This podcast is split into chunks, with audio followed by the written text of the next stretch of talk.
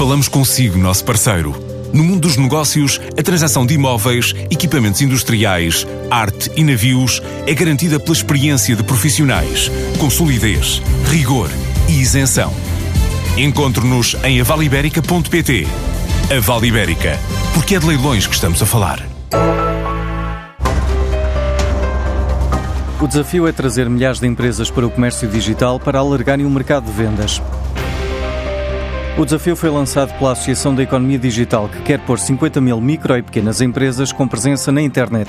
O programa, lançado ontem, não pretende que todas as empresas vendam online, mas que possam ser encontradas pelos potenciais consumidores. Um novo programa chamado Comércio Digital que visa precisamente ajudar as microempresas a tornar-se mais digital. Tem uma ambição de percorrer o país durante estes próximos meses, são praticamente um ano e meio em que vamos andar a percorrer o país, são 150 locais e temos a intenção de apoiar a digitalização de 50 mil microempresas do comércio e serviços uh, pelo país fora. Alexandre Fonseca é o presidente da Associação da Economia Digital e lembra que a maior parte das empresas portuguesas ainda não tem presença online. Temos é que vencer um dos nossos grandes desafios, que é ainda temos, apesar de tudo, cerca de 60% das empresas portuguesas que não têm qualquer tipo de presença na internet. E, portanto, isto quer dizer que, e isso passa muito pela falta de competências digitais. Portanto, o grande desafio, eu diria, que nos próximos anos é trazer todo esse, no fundo, tecido empresarial, que tipicamente são microempresas do comércio, para a internet ter uma presença. As empresas que aderirem ao programa vão beneficiar de um voucher pelo período de um ano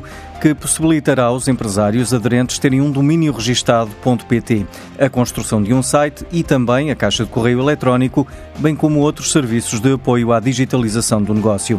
Para o gestor Miguel Duarte Fernandes, mais importante do que a presença online é saber quais as ferramentas que cada empresa deve investir. Temos dezenas de milhares de empresários muito criativos e versáteis são reconhecidos pela destreza de efetuarem todas as funções de gestão de uma pequena empresa, como a mercearia do bairro Senhor Chico, que ainda trata os clientes pelo nome. Quando passamos ao mundo online, a concorrência multiplica por mil, no mínimo, e o tamanho das empresas pode começar a fazer a diferença.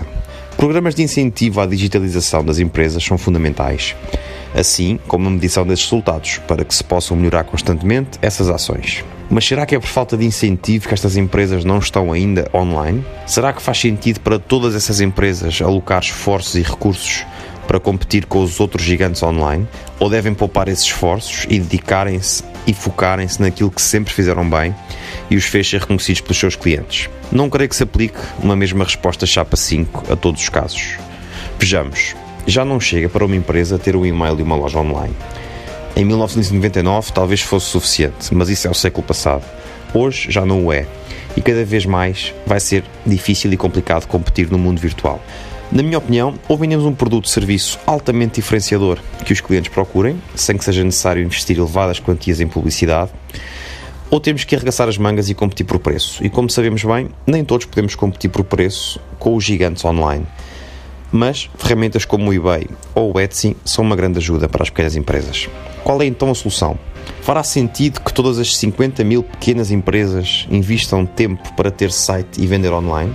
Se tem um pequeno turismo rural, valerá a pena criar um site e vender online ou será mais fácil e eficiente listá-lo num Airbnb ou num Booking?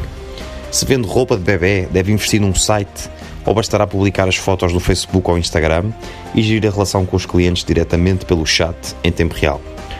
Cada caso é um caso e os empresários devem, acima de tudo, pedir ajuda aos especialistas que seguramente os ajudarão a multiplicar as suas vendas pelos milhões de potenciais clientes online.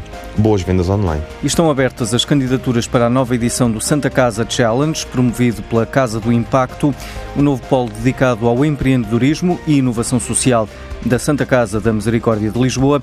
O prazo para a apresentação das candidaturas termina no dia 22 deste mês.